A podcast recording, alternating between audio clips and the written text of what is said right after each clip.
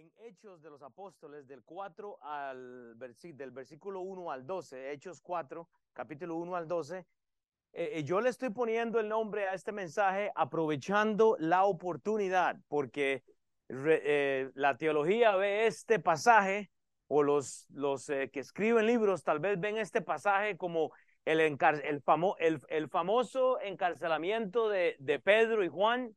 los libros definen esto como una prueba de los apóstoles, yo más creo que hay una oportunidad. Y yo creo que usted aprenda hoy a aprovechar las luchas, las, eh, eh, oposiciones, no como, eh, como encarcelamientos, como lo presentan los libros. Claro que Pedro y Juan estuvieron encarcelados, pero una de las cosas que debemos de, de recordar es que cuando usted abre este libro de los hechos, no solo ve gente encarcelada, y no solo ve gente pasando pruebas eh, con, con cabezas decapitadas. No, usted está viendo gente llena de fe, literalmente. Todo comienza, hermanos, literalmente, todo comienza en Jerusalén. E, e, el, Evangelio, e, esa transición histórica comienza en Jerusalén, pero termina hasta lo último de la tierra. Usted está sentada y sentado aquí porque hasta lo último de la tierra es la gran comisión y alguien le compartió el evangelio. Sin ese evangelio, usted está perdido, no hay esperanza, no hay salvación, hermanos. Si cada uno de nosotros puede comenzar con una experiencia con Dios localmente, y me refiero a que en su corazón empiece local y expanda su relación con Dios internacionalmente, hermanos. Usted no puede seguir toda su vida solo con un versículo al día. Ok, e, el versículo al día que, usted lee es la, es la área local. Usted tiene que expandirse internacionalmente en el conocimiento de la teología bíblica, de lo que dice la Biblia, disipularse, entender qué dice la Biblia por su debido contexto. Empezamos locales, y terminamos internacionalmente. Este versículo clave que he estado hablando, hermanos, Hechos 1.8, siempre hay que recordarlo, nos da el corazón de todo el libro de los Hechos. Y lo voy a repetir eh, este, mucho, Hechos 1.8, pero recibiréis poder, hermanos. No es poder de superhéroes, es el poder de Dios, hermanos. Cuando usted recibe la salvación, recibe el Espíritu Santo, dice, cuando haya venido sobre vosotros el Espíritu Santo. El tiempo de esta promesa fue cuando usted recibió el Espíritu Santo. En aquel entonces fue igual. El Espíritu Santo iba y venía, Jesús muere y ahora Él nos entrega el Espíritu, pero dice, y me seréis testigos en Jerusalén, hermanos. Jerusalén representa la transición judía. Ellos vivían bajo la ley, ahora están bajo la gracia. Este versículo teológicamente pone la Biblia eh, junta. Es el puente que diría del Antiguo al Nuevo Testamento. Es por eso que este versículo es tan clave. Pero dice, en Jerusalén empezamos con una relación personal en toda Judea, en Samaria y hasta lo último de la tierra. Hermanos, no podemos callarnos, que el problema es que qué hacemos con lo que tenemos. Es el problema que, que a veces yo tengo con los institutos bíblicos y la gente que se llena de mucho conocimiento. Quieren solo un púlpito y no quieren estar afuera, hermanos, evangelizar a las personas, ir y, y pensar más allá. Teológicamente, tal vez Estamos hablando de que esta transición que ocurre en este libro es para nosotros. Nosotros ya no estamos bajo la ley. Usted no tiene que estar bajo la ley del mundo, bajo las obras, tratando de ser una buena persona, porque aquí no hay buenas personas. Todos hemos fallado, todos hemos quebrantado la ley. Entonces es importante, hermanos, en dónde estamos, hacer una pausa. Comencemos, hermanos, pensando que la persecución de esta iglesia cuando usted lee el libro de los Hechos, es la iglesia primitiva. Esta persecución está llena de sangre para que usted obtenga la sangre de Cristo. Todos estos mártires, todos estos apóstoles que fueron literalmente eh, martirizados, nos dejaron un trabajo, hermanos, que tenemos que ahora nosotros comenzar. Todo comienza, hermanos, con Pedro y Juan. Hace dos semanas se los dije, Pedro y Juan em, imparten su primer viaje misionero, van a la iglesia y hay una persona cojo, un lisiado, ¿Qué hacen ellos? Se detienen. Pero nosotros venimos todos los días a la iglesia eh, sin invitar a alguien, tal vez, hermano, si no estoy condenando a nadie, o sea, yo no invito a gente todos los días a la iglesia, pero estamos concientizando que no podemos solo traernos nosotros a la iglesia. Tenemos que tratar de invitar siempre a alguien, traer a más gente a la iglesia, comenzar ahí, hermanos. Entonces, y, y eso es importante, hermanos. Y lo que vamos a estudiar esta mañana, siempre los libros, y, yo leo mucho antes cuando hago un mensaje y todo, honestamente lo, lo que usted lee, lo que Dios me ha dado a mí, pero yo veo que la gente pone este pasaje como, un, como algo trágico en la vida de Pedro y Juan.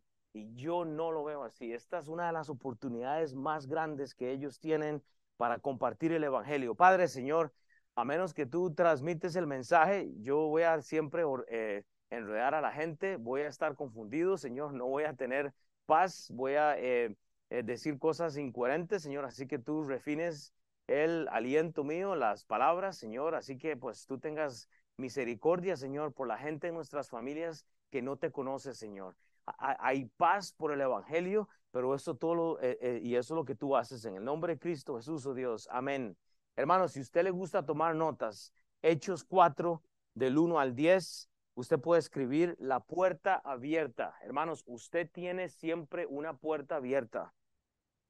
Y dice la Biblia, hablando ellos al pueblo, ahí va Juan y va Pedro, ¿verdad? Hablando ellos al pueblo. Usted tiene que reconocer que hay oportunidades. Reconozca la oportunidad porque usted tiene que hablarle al pueblo. No esté aquí solo por estar, hable al pueblo en su trabajo, en, en, donde usted está, hermanos. Reconozca la oportunidad, pero la oposición también, porque dice, vinieron sobre ellos los sacerdotes con el jefe de la guardia del templo y los saduceos. Casualmente, históricamente, el saduceo y el fariseo y estos este, guardas del templo doctrinalmente estaban confusos. Eh, no estaban de acuerdo porque veían que la resurrección era algo diferente. Eso solo como para poner las, las cosas buenas, ¿verdad? Pero, pero dice ellos que ellos estaban resentidos de que enseñasen, Pedro y Juan, al pueblo y anunciasen en Jesús la resurrección de entre los muertos. Sí, el problema comienza porque ellos sanan a un cojo, pero el problema de raíz no es el cojo. El problema es la doctrina. Y, ahí repito yo, hermanos, aquí es donde la gente se confunde a veces. Esto es la puerta abierta más grande que yo veo, hermanos, para un hijo de Dios. Cuando usted reconoce que tiene oportunidades, no son pruebas.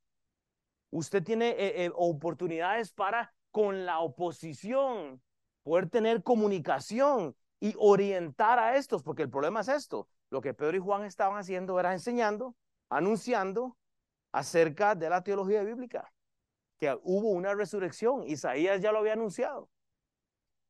Entonces, como hijos de Dios debemos de saber el guiar nuestras conversaciones hacia el omnipotente. Todas sus conversaciones tienen que guiar a la gente hacia Jesús, porque Él venció la muerte. Él es el omnipotente. Dios mismo se, se encarnó en, en, en Jesús y venció la muerte. Es el omnipotente, todo lo puede. Él es omnisciente, Él está en todas partes. Y este es el problema que había aquí en cuanto a la teología. No fue el problema de sanar al cojo. Ellos usan este asunto de sanar a un cojo para eh, eh, retar su teología, lo que ellos estaban enseñando. Entonces lo que tenemos acá es sacerdotes ociosos, divisorios, nefastos, gente religiosa tratando de interrumpir el trabajo de Pedro y de Juan. Hay gente que estratégicamente, hermanos, apenas usted ya reconozca la oportunidad, va a estar en el lado de la oposición. Yo he tenido cristianos en donde estoy tratando de eh, eh, hacer ministerio y la primera cosa que hay es criticar. Es que el pastor Will no predica como Sam. Es que el pastor Will no se ve como el otro. Pues sí, hasta la ropa me han criticado. Yo siempre lo he dicho, no hay problema no hay problema, o sea, pero siempre hay oposición. Reconozcamos que nuestro trabajo es orientar la conversación hacia Jesús, porque son oportunidades lo que Dios nos da. Simplemente, la guardia del templo representa enemistad. E, eso es todo. Intolerancia, el gobierno político. Hermanos, es el problema. Los, los eh, seduceos, ¿qué están representando para nosotros? Es simplemente eh, conveniencia cuando un seduceo era expuesto al asunto de la, de la resurrección, atentaba la posición de ellos, porque el seduceo era como decir el intermediario, es como el escriba, el escriba escribía y escribía lo que le convenía a veces. Hermano, el saduceo ministraba de acuerdo a su eh, eh, facilidad y a su conveniencia, que quiere decir que si yo trataba con Tabata en este momento, era una relación que me convenga a mí, no a los dos, menos al Padre. Ese era el saduceo. El fariseo, por, por otro lado, que estaba en contra de Jesús hay cristianos en contra de Jesús, porque su testimonio no los deja ministrar correctamente, hermanos. Y ese es usted. Estamos, somos fariseos, somos seduceos, somos guardas del templo. ¿Sabe qué es el guarda del templo? Es el que llega a las 8 de la, de la mañana a la iglesia. Hey, pastor, aquí estoy. Hey, hey pastor, todo, amén. Bendecido, gloria a Dios. Burro la casalla, digo yo siempre, hermano, y, ahí estamos. Pero cuando están en sus casas y cuando están en sus tiempos eh, a solas, cuando nadie los ve, como decía Alejandro Sáenz, cuando nadie me ve, entonces ahí hacen lo que quieran. Ese es el problema. Somos fariseos, seduceos, guardas, hermanos. Vea lo que dice Oseas en el contexto, en, en el contexto bíblico del libro de Oseas 6.9, lo que usted ve es a Dios refiriéndose al pecado. Nada más. Dios está en contra de su pueblo elegido, Israel. Entonces yo quiero que usted se transforme ahí, vea lo que dice. Y como ladrones que esperan algún hombre, así una compañía de sacerdotes mata el camino hacia Siquén. Mata en el camino hacia Siquén. ¿A quién? A, los hijos de, a los hijos de Dios. Así cometieron abominación. Ese es el contexto de un sacerdote. Ese es el contexto de un fariseo. Ey, se calentó aquí, ¿verdad? ¿Será que metieron punto los chips o algo así. Yo estoy, yo estoy aquí, me van a tener que traer otro, otro de agua. Eh, eh, o sea, e, ese es el contexto del sacerdote, hermanos. E, e, esa era la audiencia y la oposición que tenía Pedro y Juan. ¿Por qué se extraña usted cuando tiene una oposición? Véalo como una oportunidad. Usted va a tener siempre a gente que quiere estar en medio de usted y de Dios vaya al pastor para que le solucione el problema. No, no se puede, hermano. Ya tenemos al gran pastor. Oh, con mucho gusto nosotros hablamos y tratamos de, ver lo que dice la Biblia. Vea lo que dice Lucas 22, 1, 4. Lucas 22, 1, 4. Vísperas de la crucifixión. Van a matar a Jesús. Dice la Biblia, estaba cerca la fiesta de los panes y levadura, que se llamaba la Pascua. Y los principales sacerdotes y los escribas buscaban cómo matarle. ¿A quién? A Jesús. No a Pedro y a Juan Pedro y a Juan heredan este ministerio.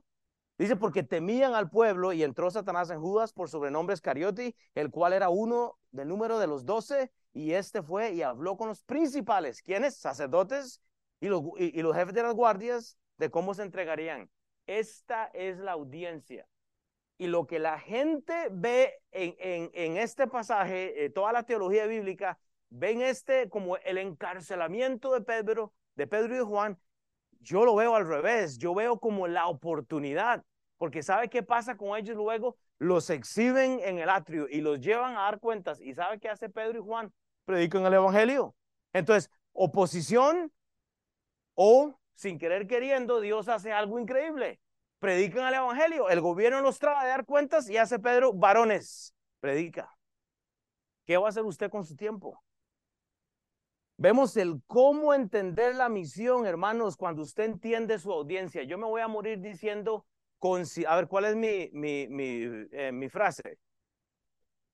Y, es la, cuando me muera, considere la audiencia. Ahí me pone en la, en la... Hermanos, porque tenemos que considerar, usted no puede hablar igual con sus hijos que, que con otra persona.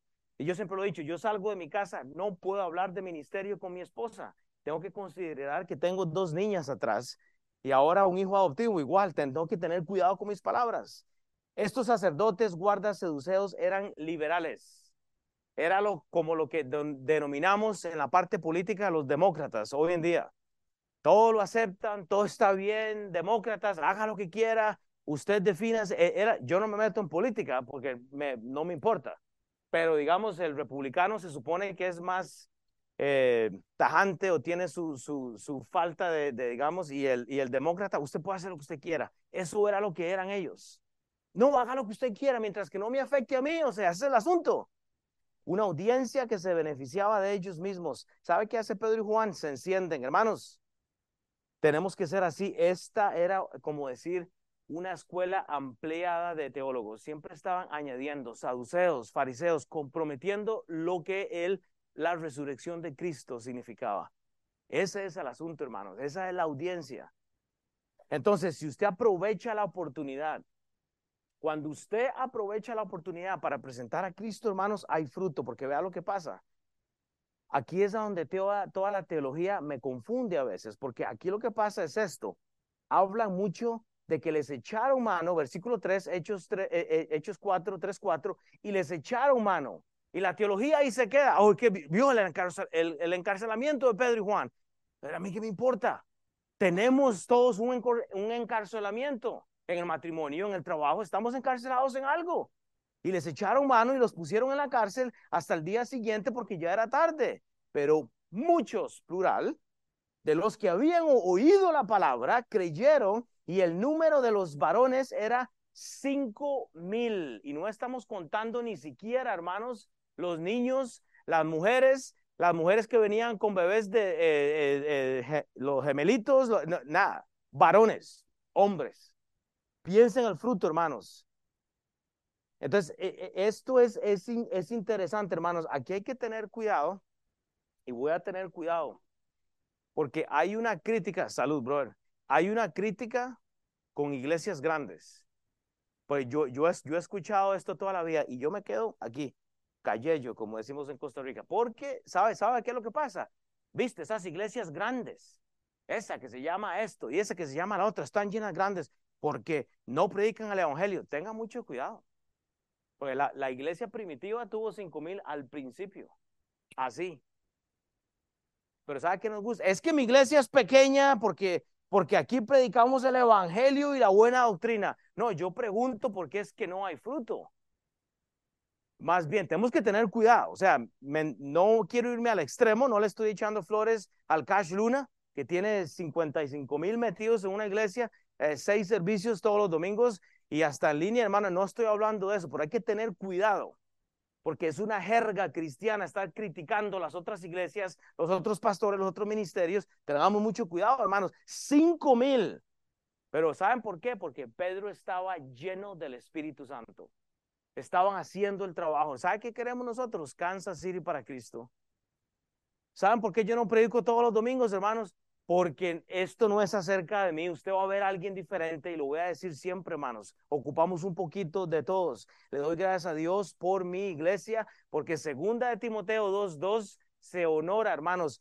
Lo que has oído de mí ante muchos testigos, no algunos, muchos, esto encarga a hombres fieles que sean idóneos para también, para enseñar también a otros hombres en el contexto de raza humana. Aquí se incluyen hombres y mujeres. Si usted estudia esa palabra, hermanos, hombres y mujeres, encargarlos, encargarlos para que ministren, hermano. Vea lo que pasa. Pablo tuvo una experiencia con esto mismo, porque esta enfermedad es de la iglesia, hermanos. Cuando usted se enfoca en el encarcelamiento y no en la oportunidad, ¿sabe qué empieza? A poner los ojos en el mundo, a no creer en Dios. Vea lo que le pasa a, Pablo más adelante. Es similar. Entonces Pablo, Hechos 17, 22, 25. Hechos 17, 22, 25. Entonces Pablo, puesto en pie en medio del areópago, areópago, dijo, varones atenienses, en todo observo que sois muy religiosos. En otras palabras, si yo hiciera mi versión bíblica, yo escribiría ahí, en esto observo que sois muy fariseo, religioso, cristiano, pentecostal, católico, eh, eh, cristiano revertido, cristiano reforzado y triplicado. Eh, póngale el nombre. Queremos dividir las religiones y, echarle basura a, a los de la izquierda o a los de la izquierda y no estamos viendo nuestros corazones. Hermanos, hay católicos que se, se, se, oiga, tienen mejor testimonio que, los cristianos y viceversa. Hay, hermanos, la religión es el problema número uno. ¿Sabe qué es lo que predicamos en nuestra iglesia? A Cristo. Eso es todo. No venimos a criticar al, fariseo, ah, porque, eso ah, porque es que así se ve el mundo, hermano. Se ven un poco de fariseos, y un poco de seduceos, un poco de guardas, y todos somos unos hipócritas. Porque es triste. No estamos buscando el bien de las personas con el Evangelio. Porque pasando yo, dice Pueblo, y mirando vuestros santuarios, hallé también un altar en el cual estaba escrito al Dios no conocido. Por supuesto, esta audiencia no ha cambiado en el libro de Hechos. Habían más fariseos, seduceos, guardas. Era el mismo asunto. Por eso se trata de esta transición en el libro de los Hechos. Por eso el Evangelio, por eso Hechos 1.8 es tan importante. Porque Hechos 1.8 marca la transición más grande que usted pueda ver. Fue que el Espíritu Santo llegó. Fue la, la promesa fue anunciada. Entonces, solo un poco tal vez de identificación. Hay que aprender esto. Dice, al que vosotros adoráis, pues, sin conocerle, en quien yo os anuncio, dice Pablo, que el Evangelio, el Dios que hizo al mundo y todas las cosas que en él hay, siendo Señor del cielo y de la tierra, no habitan templos hechos por manos humanas, ni es honrado por manos de hombres, como si necesitase de algo, pues el que da vida a todos, da aliento a todas las, cosas, hermanos, nosotros tenemos que pasar algún día de lo nacional a lo internacional. Usted va a tener que, que, pasar un día de, enfocarse aquí en solo lo suyo a lo internacionalmente. Sus relaciones personales van a tener que pasar de, de lo suyo a lo que le toca al otro. Pero ¿sabe qué lo que pasa? A veces nosotros venimos mucho solo por nosotros. Y se nos olvida, hermana, ¿dónde está la que cocinó hoy? Mira, ¿cómo va el partido de los chips? Me, trajiste la 87 hoy. Eh, ¿A, dónde está la hermana? ¿Qué? O sea, e, esto es una belleza. O sea, e, el, em, mira, todo se acabó, ¿verdad? No, no dejaron plato pastoral hoy, ¿verdad? Está bien. Pero, eh, ¿me entiende? Chilaquiles y, o sea, gloria a Dios. Es el servicio, no venir solo a que lo atiendan a uno. O sea, hermanos, pasemos de lo nacional a lo internacional para que el evangelio avance. Hubo alguien que entró hoy que se benefició de este plato de comida. Yo no, ¿verdad? Ah, estoy vacilando, estoy vacilando. Pero vemos a Pedro y a Juan eh, encarcelados, hermanos, por simplemente no el milagro al cojo. Repito, si usted estuvo las semanas anteriores, el cojo sentado en la iglesia fue el problema, pero el problema realmente era la doctrina. Vamos a ser acusados, hermanos. Algo para pensar. ¿Dónde estamos con la tolerancia cuando nos encarcelan? Ay, viste, Katy, es que esa es una tal y tal. Tolérelo. ¿En dónde estamos con la paciencia? Ah, me voy, busco otro trabajo porque este no me sirve. Viste, el pastor predicó contra, y, estamos. ¿Dónde está la tolerancia, hermano? ¿Dónde está el, el cuando hay razonamientos eh, teológicos y de relaciones? Déjelo ahí. Tolere. No vamos a estar de acuerdo con todo, se lo aseguro no vamos a estar de acuerdo. Eh, o sea, cuesta mucho, hermanos. Pero ¿sabe qué es lo que pasa? Un cojo que recibe un milagro de Dios, no de Pedro y Juan, enciende este problema allá en la, en la iglesia primitiva. Algo que era de salvación, hermanos. Romanos 10, del 16 al 18, dice, hermanos, este versículo para reforzar que yo estoy cansado de, los, eh, de las personas que dicen, es que como Dios si no ama a, a, la, a la gente que está en las islas remotas. Eso no es un Dios justo. Es que como Dios es justo y todas las tribus que están allá. Bueno, le voy a echar ese argumento a la basura. Mas no todos obedecieron al Evangelio. La palabra todos en griego significa todos. Y no fui yo a estudiar griego. La palabra todos en el hebreo significa todos. La palabra china en todos significa todos. Chino, no sé cómo se dice. Chinchón, con, con todo, no sé, hermanos. Todos significa todos. Pues Isaías dice, Señor, ¿quién ha creído a nuestro anuncio? Pregunta Isaías. Así que la fe es por el oír y el oír por la palabra de Dios. Pero digo, ¿no han oído? Oiga, póngale el acento a la Biblia. Ahí es donde la gente se mete en problemas. O sea, ¿no han oído? Dicen. Jonathan dice que no han oído. Porque es que cuando usted lee, no han oído, usted le quitó el acento a la Biblia. La Biblia tiene sabor. tiene sabor, tiene, tiene emoción, hermanos. Antes bien, por toda la tierra ha salido la voz de ellos. Quien le diga que Dios no está interesado en el pueblo y las naciones no ha estudiado su Biblia. No hay criatura, hermanos, que no ha escuchado el Evangelio. ¿Por qué? Porque el libro de Romanos dice que la creación testifica. Usted no tiene que tener eh, eh, eh, una, una revelación. Hermanos, la misma creación nos va a llevar a Cristo de alguna otra forma. Y si no han escuchado el Evangelio, como usted tal vez piense, levántese usted y vaya y búsquelos. No, no, pastores, ¿cómo voy a dejar yo Estados Unidos? Una vida aquí tan bella, por supuesto, yo entiendo.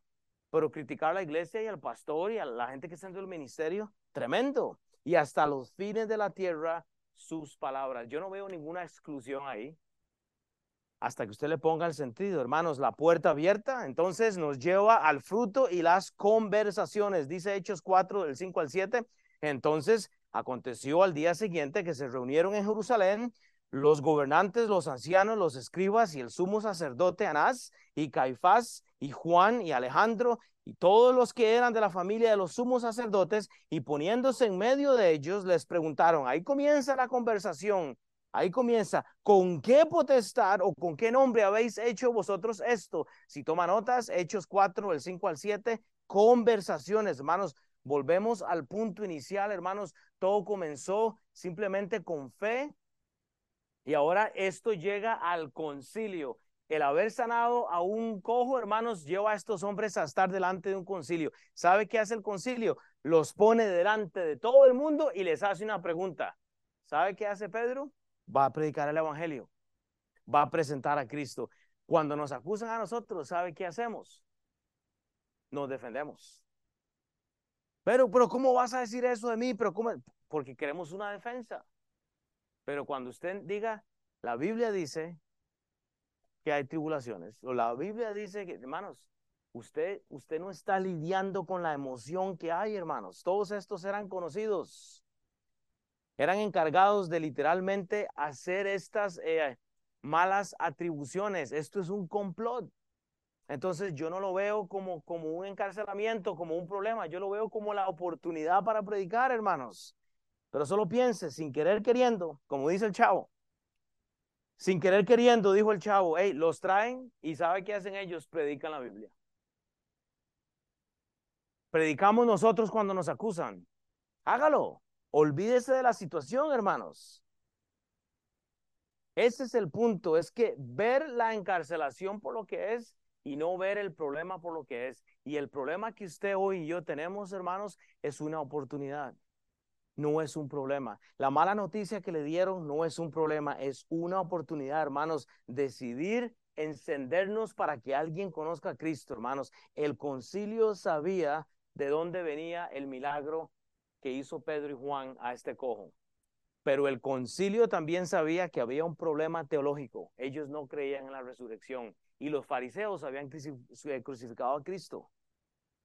Hermanos, cuando usted tiene buenas conversaciones, hermanos, cuando usted tiene buenas conversaciones, acontece que al día siguiente llegan eh, su jefe, los tíos, los abuelos. Usted tiene la gente. Cuando usted está promoviendo buenas conversaciones a su vida, usted tiene el corazón de la gente. Pero cuando usted es de las personas que dicen, viste, ya viene Chava, espérate para cruzar la calle porque ese hombre, hermanos, hay gente que es así, hermanos, viste, ya viene la hermanita tal. Si le digo que me, que me fue mal, dice que todo, me, ¿me entiende? Exageran y, y es triste. Usemos las conversaciones que Dios nos da para esto. Juan y Pedro tienen la puerta abierta porque los traen los gobernantes ancianos. Todo el mundo está poniendo atención. Vea lo que dice 1 Corintios 15, 31, 34. Os aseguro, hermanos, por la gloria de vosotros que tengo en el Señor Jesucristo, que cada día muero. Pablo dice, hermanos, cada día tengo problemas como usted y yo los tenemos. Cada día muero. Si como hombre batallé en Éfeso contra fieras, ¿qué me aprovecha? O sea, si todo lo que me ha pasado, eh, me ha pasado, ¿para qué me aprovecha? Bueno, si los muertos no resucitan, o sea, si esto de la buena doctrina no fue cierto, bueno, hoy, hoy juegan los Chiefs, comemos y bebemos porque mañana vamos a morir. ¿Qué importa el Evangelio? No nos importa. No erréis Las malas conversaciones corrompen las buenas costumbres. Estamos escuchando más las malas conversaciones que las buenas costumbres. ¿Cómo cuesta que la gente se involucre en la iglesia? ¿Sabe por qué? Porque nos gustan las malas conversaciones. La iglesia tiene una agenda bastante apretada, hay bastante. ¿Y sabe qué es lo que puede hacer usted? Involucrar a sus hijos en la agenda del Señor Jesucristo. Si va a ir a un baile del trabajo, hagamos un baile cristiano. Mejor. ¿Me entiende? Bueno, ahí yo pensé que se iban a reír, pero no, no. Bueno, ahora sí. Es que como dicen que los bautistas no bailan y, las mujeres no se pueden poner pantalones y esas cosas, era una broma nada más. Parece que no me, eh, no la presenté bien. Pero dice la Biblia, velad debidamente y no pequéis, porque algunos no conocen a Dios. Para vergüenza vuestra lo digo. Hermanos, no se entregue al mundo. Use sus conversaciones para ir a Cristo. Vea, pero recibiréis poder, hermanos. Usted tiene una promesa que ya Dios se la dio si usted es salvo hoy. Si usted no es salvo hoy, usted tiene un problema con el Creador, hermanos. Eso es el problema. Si sus hijos no son salvos, hermanos, ellos tienen que llegar a Cristo. Cuando haya venido sobre vosotros el Espíritu Santo, si usted ya tiene el Espíritu Santo, compártalo a otras personas, hermanos. Esa es la promesa del tiempo. El Espíritu Santo intercede por nosotros en toda Judea, en Samaria, hasta lo último de la tierra, hermanos. Ese es el punto. Hermanos, todo esto, vea, todo esto, bueno, ahí eh, tenía que adelantar una más, exactamente. Este, este versículo tiene que hacerse, o sea, eh, hacerse parte del, del desayuno suyo. Porque este versículo, hermanos, es necesario entender que Dios quiere transicionarnos como las mariposas. Comienzan en un capullito, comienzan en lo interno, hermanos. ¿Usted ha visto un capullo de la, de la mariposa? Eh, ahí, ahí, empieza y se abre, luego se extiende, salen y vuelan. ¿A dónde? A lo internacional. Esa es la relación que queremos con Dios, hermanos. Que, que, que realmente seamos testigos, pero para ser testigos tenemos que empezar localmente. El otro día mi un hermano, pastor, quiero irme a plantar una iglesia a otro estado. Y yo le dije, bueno, gloria a Dios, ¿qué ha hecho aquí? Bueno, usted sabe, es que los domingos, brother, usted no tiene servicio a las 6 pm de la tarde. Y yo, ah, bueno, le voy a hacer uno solo para usted entonces. porque aparentemente no sabe todo lo que cuesta hacer un servicio. ¿Me entiende? O sea, no podemos ir y ser testigos en otro país cuando no hemos hecho aquí localmente nada. Eh, ¿A quién discipuló usted últimamente? ¿A quién le compartió el evangelio? Trajo el refrigerio una bendita vez, por lo menos, solo para compartir algo. Ahí está su diezmo. Usted trae ese, e, esto es una herramienta evangelista. ¿Saben por qué? Porque si usted puede hacer esto acá, usted lo hace en su casa. ¿Qué les he dicho siempre? Hermanos, tenemos casas para darlas, hermanos, para abrirlas. Vea, volvamos a Hechos 4, 1 y 2 hablando ellos al pueblo. Reconozca su oportunidad, hermanos. Vinieron sobre ellos sacerdotes, jefes de la guardia del templo, saduceos, hermanos. Hay oposición. Esto para recordar lo que acabo de leer. Resentidos de que enseñasen al pueblo, anunciasen de Jesús la resurrección de entre los muertos. Hermanos, reconozca su oportunidad con la oposición, pero oriéntelos a que lleguen al omnipotente, al mero evangelio. Eso es lo que queremos, hermanos.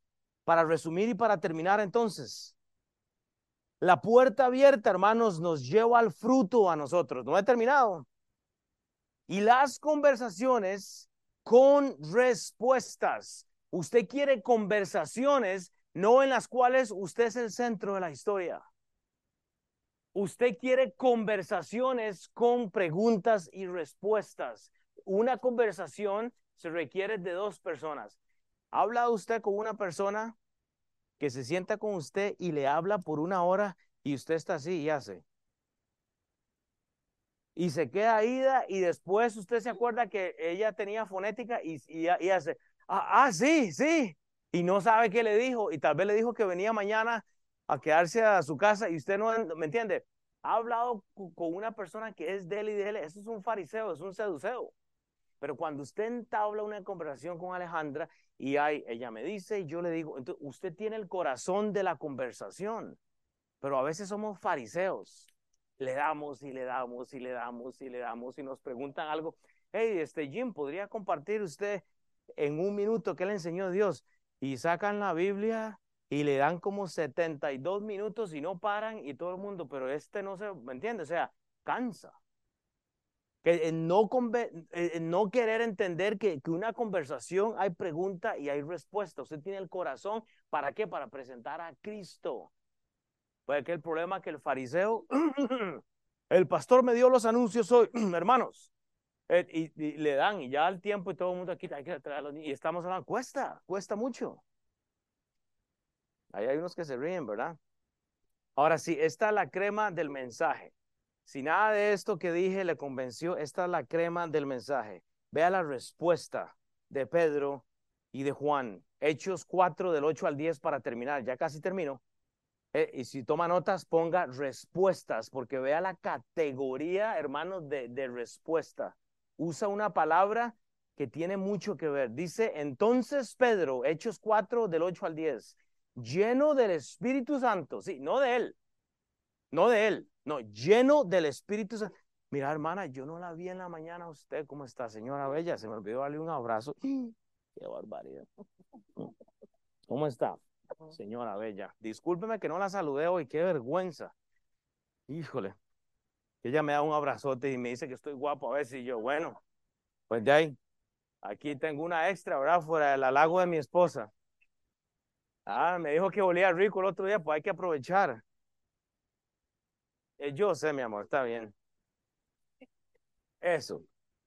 Pero dice que Pedro, lleno del Espíritu Santo, les dijo, gobernantes del pueblo y ancianos de Israel, ya para terminar, puesto que hoy se os interroga acerca del beneficio hecho a un hombre enfermo. O sea, Pedro en su, en su conversación les dice, déjenme recordarles que se me está acusando porque alguien se benefició. Pero el beneficio de él, dice, eh, eh, beneficio hecho a un hombre enfermo, ¿de qué? Oiga, ¿de qué? ¿De qué manera este haya sido sanado? O sea, Pedro dice, el problema es que ustedes tienen es de qué manera alguien fue sanado. El problema es la manera que este hombre fue salvado o, o sanado. No fue que fue sano. El cojo, el, me acuerdes, en el cojo se levantó y brincó después de toda la vida haber estado, sido puesto en el templo. El, y, y, Pedro estratégica y teológicamente les dice, el problema es de la manera que éste fue sanado. Y yo sé que no me ha entendido, pero ya le digo cuál es la verdadera manera. Sea notorio a todos vosotros y a todo el pueblo de Israel que en el nombre de Jesucristo de Nazaret, a quien vosotros crucificasteis, Ahora sí les pone, les trae a recordar lo que ellos hicieron. Y a quien Dios resucitó a los muertos, por él este hombre está en vuestra presencia sano. Hermanos, notemos que la Biblia no dice que Pedro hizo un milagro por sus propias fuerzas. Pedro les dice de qué manera, de qué manera es el problema. El mundo está enfocado en la manera en que usted ve las cosas. El Hijo de Dios está enfocado en la manera de cómo llegamos a tener el beneficio, hermanos. Yo sé que todavía no me ha entendido, pero Pedro, pero Pedro quiere que ellos entiendan que el beneficio de la sanación fue Cristo. Entonces, vea la pregunta clave. ¿Qué he dicho? amén. La pregunta clave. ¿De qué manera fue sanado? ¿De qué manera fue sanado el cojo? A ver, ¿Alguien tiene una respuesta? Un milagro, ¿verdad? Porque eso es lo que vemos. Pero ¿acaso un milagro sana? Porque ese es el problema, hermanos. ¿De qué manera fue sanado este cojo?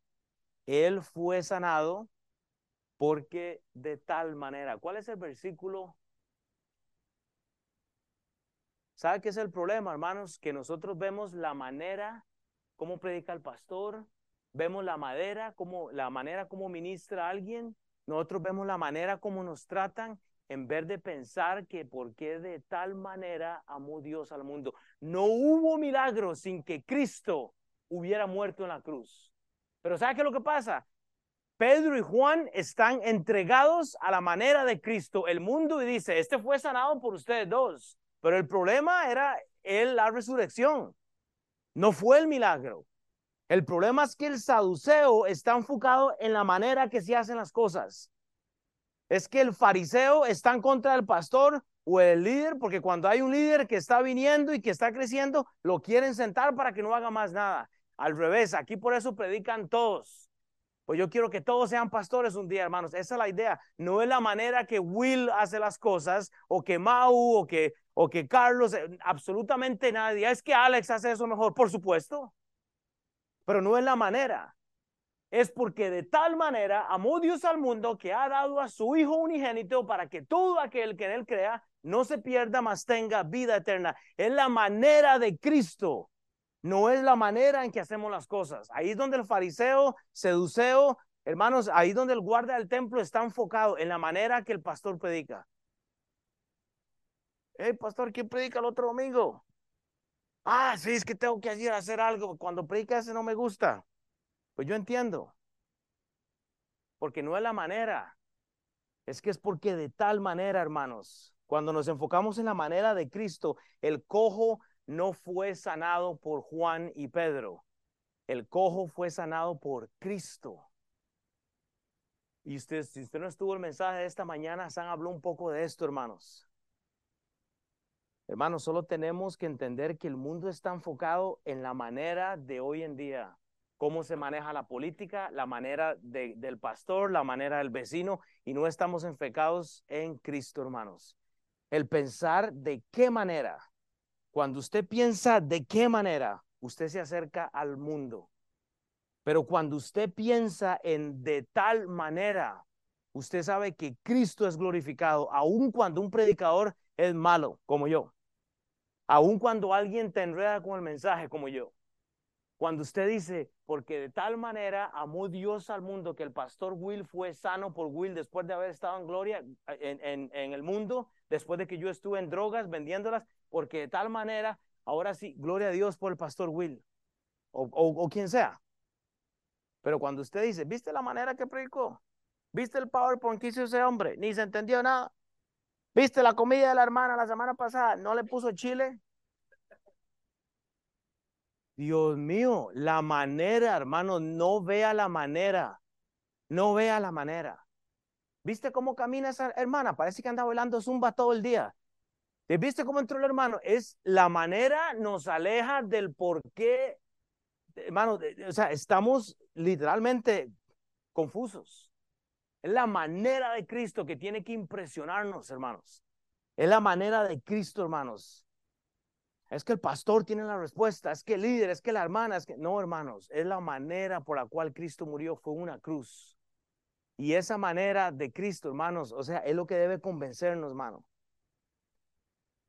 Las palabras que, que pusieron de cabeza al mundo en estos días, en esta iglesia primitiva, fueron de, fueron de hombres como tú y yo.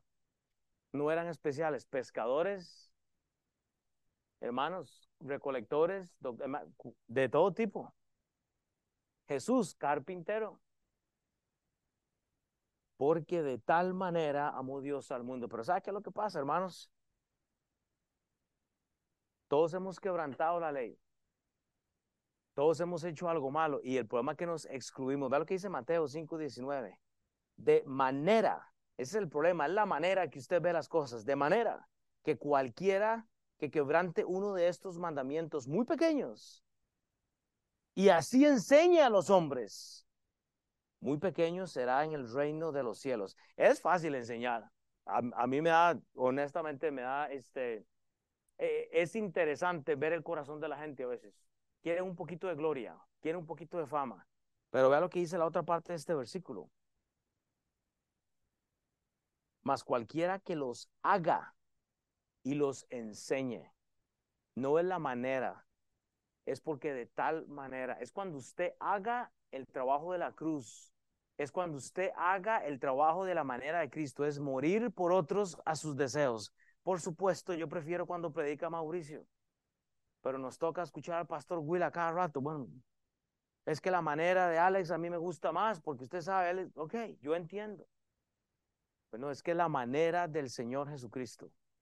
Cuando usted pone a Jesucristo primero, El resto, eh, hermano, el resto es fácil. Usted lo absorbe porque dice que más cualquiera que los haga primero, no dice que los enseñe primero, dice el que los hace y los enseña, será llamado grande en el reino de los cielos. Es por eso que a mí me da risa, hermano.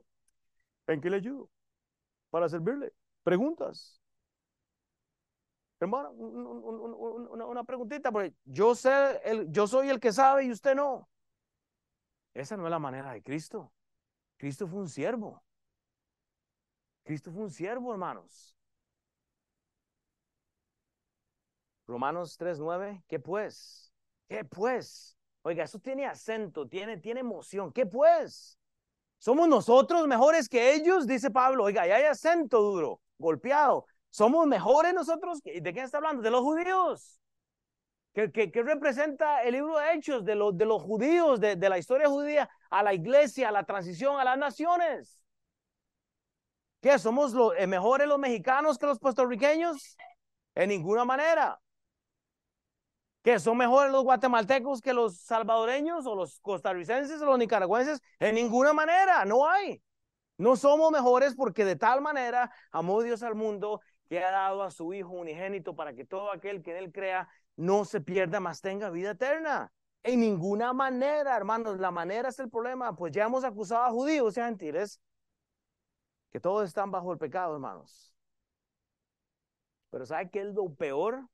Lo que dice Hebreos 9:27. Lo que dice Hebreos 9:27 es lo que me saca el pelo de la cabeza que ya no tengo. Y de la manera, hermanos, y de la manera que está establecido para Elizabeth. Y de la manera que está establecido para Nelín y para Mauricio y para Tabata y para Ashley y para Jonathan Núñez y Carlos Vivos y, y, Caleb, hermanos, de la manera que está establecido para los hombres, que morimos una sola vez y después de esto hay un juicio.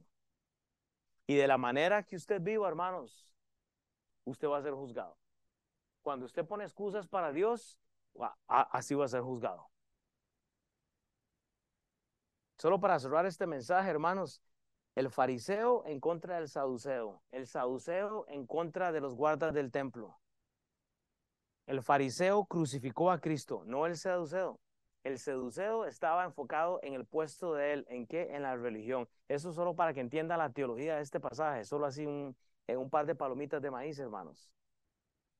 Ese es el problema. El judío enfocado en el bautismo, porque cuando el judío era salvo, se bautizaba y te ponía el foco en el bautismo y, hablamos de eso, querían que fueran eh, bautizados, etcétera. Termino con esto para cerrar. Hechos 4, 11 y 12. Si tomo notas, está la última nota, el Evangelio. Y aquí cierro. Estoy tentado a ver el marcador del partido. Estoy muy tentado. Pues ya casi si tengo buenas noticias, se van a reír todos. Yo estoy seguro que están con el marcador aquí, o no, casi nadie le gustan los juegos de los Chiefs. Ahí está Joel, está con una sonrisa. Amén, dice la iglesia. Terminamos con, con hermanos, con, con el costo del discipulado. Terminamos bien sencillamente. Y yo le repito, si yo, si, si, y lo digo así, si mi pastor que me entrenó me juzgara por cómo enseñé este pasaje, yo dejé un montón de cosas que tuve que haber tal vez metido históricamente, doctrinalmente, pero Dios me dio esto para usted. E, entonces, no juzgue esta manera, sino reciba la manera de Cristo. Pero vea lo que dice Hechos 4, 11, 12. Si tomó notas, escriba el Evangelio. Dice Pedro y dice Jesús, todo el problema que se armó al principio termina en el Evangelio. Dice, este Jesús es la piedra reprobada por vosotros los edificadores. O sea, ustedes la rechazaron, la cual ha venido a ser cabeza del ángulo, o sea, del mundo. Que quiere decir que Pedro y Juan fueron puestos delante de todo el concilio, hermanos. O sea, están delante de todo el mundo, a voz alta. Y vea lo que dicen ellos. A este varón que mataron ustedes, es la piedra, es la fortaleza, es la petra, hermanos, del mundo. Es ahí a donde va a ir el pueblo judío al principio. Hay un cuadro ahí enorme, no, no me puedo meter hoy, pero dice, y en ningún otro hay salvación. Es el Evangelio. No hay miedo. Entonces, lo que los teólogos llaman a esto como la prueba de Pedro y Juan, yo digo, olvídese hermanos, yo creo que no leyeron en su Biblia. Aquí veo la oportunidad, porque los pusieron delante de todos y se rajaron con un buen mensaje en el nombre del Señor Jesucristo, porque de tal manera amó Dios al mundo, hermanos, porque no hay otro hombre bajo el cielo dado a los hombres en que podamos ser salvos. ¿Sabe qué es la parte más curiosa de esto? Yo tengo como siete libros de teologías y, y ellos, hay varios que apuntan a que este es uno de los mejores mensajes dados por Pedro. De la manera que él eh, eh, articula estas palabras. Pero lo que usted tiene que hacer es agarrar simplemente el teléfono y, y hasta lo puede hacer hasta en Google, si le da pereza estudiar la Biblia. A ver, algún estudiante, ¿de, de dónde vienen estas palabras? Porque no son originales de Pedro. Y toda la gente le acredita este mensaje. Dicen el primer discurso de Pedro. Ese no es el discurso de Pedro. Pedro está repitiendo lo que ya había escuchado. Esto ya lo habían dicho en el Antiguo Testamento. Hermanos, cinco mil salvos en el nombre de Jesús, apóstoles puestos en la cárcel como una prueba. Jamás yo lo veo la forma más didáctica, aprovechar una puerta para compartir el Evangelio. Vemos la, instigación de fariseos que crucifican a Jesús desde aquel entonces. Y vemos la instigación a Pedro, a Juan, sacerdotes, guardas divididos, una persecución, hermanos. Yo no veo ninguna persecución, yo veo una oportunidad, hermanos. Yo veo una oportunidad, hermanos, para aprovechar esto. Oiga, Nicodemo había sido salvo, producto del segundo discurso de Pedro. Oiga, Nicodemo había sido rescatado. ¿Qué era Nicodemo? Un sadiceo, era un fariseo. Ah, se les olvidó eso. Oiga, Pedro lo, sacó a Nicodemo. Vea Chosen, usted tiene que ver esa serie. Buenísima. José Arimetea fue fariseo, fue sacado de este grupo. ¿Saben por qué estos gobernantes tenían miedo? Porque tenían miedo de ser confrontados y ser rescatados al cristianismo. Oh, Pablo, el apóstol Pablo, fue fariseo, era uno de estos. Y puedo, darle, y puedo darles oportunidad. Vea, vea lo que recitó eh, para terminar. Ahora sí, este último versículo. Salmo 118. Y se los dejo de tarea. La tarea, si usted quiere hacer tarea, lea esta semana el Salmo 118 con ojos del Evangelio. Salmo 118. Aquí se lo vamos a leer del 19 al 23 porque lo que Pedro dijo en Hechos 4 fue lo que dijo David. Abridme las puertas, Salmo 118, 19 al 23. Termino en tres minutos, dos minutos. Dice, entraré por ellas. Abridme las puertas de la justicia, entraré por ellas. ¿Cuál es la puerta de la justicia? Cristo. Hablaré allá. Esta es la puerta de Jehová. Por ella entrarán los justos. Jehová, Dios, Jesús, el Cristo, hermanos. Te alabaré porque me has oído y me fuiste por salvación. Y ahora sí, aquí viene el discurso original de Pedro. La piedra que fue, que desecharon los edificadores, ha venido a ser la cabeza del ángulo. No fue Pedro. Que no fue Pedro. No sé cómo alguien se atreve a escribir un libro atribuyéndole algo a, este, a alguien que no, hermanos. A, mí me da risa a veces cuando ponen, a veces yo me topo en Facebook este que dice, ama a todos tus enemigos, Pastor Will Mata.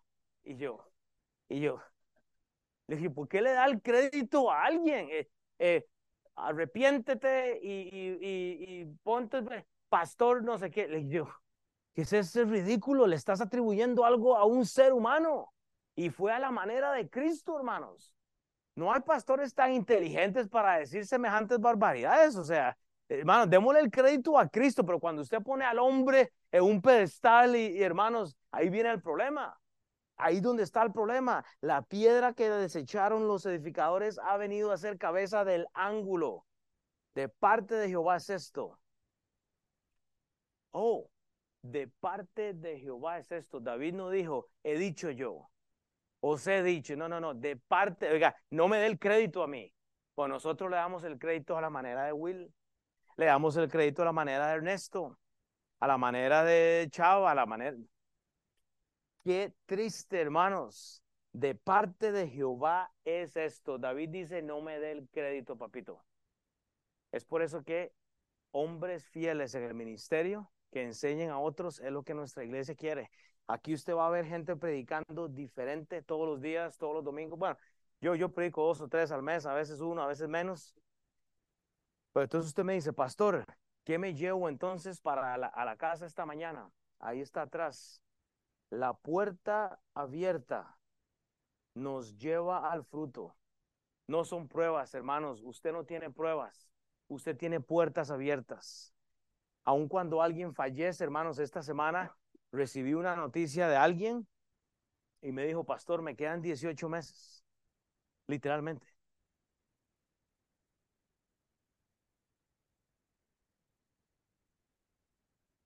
Y es tan difícil porque queremos responder hasta cuando nos dan el diagnóstico. Pero pastor, es que estoy joven, yo no tengo...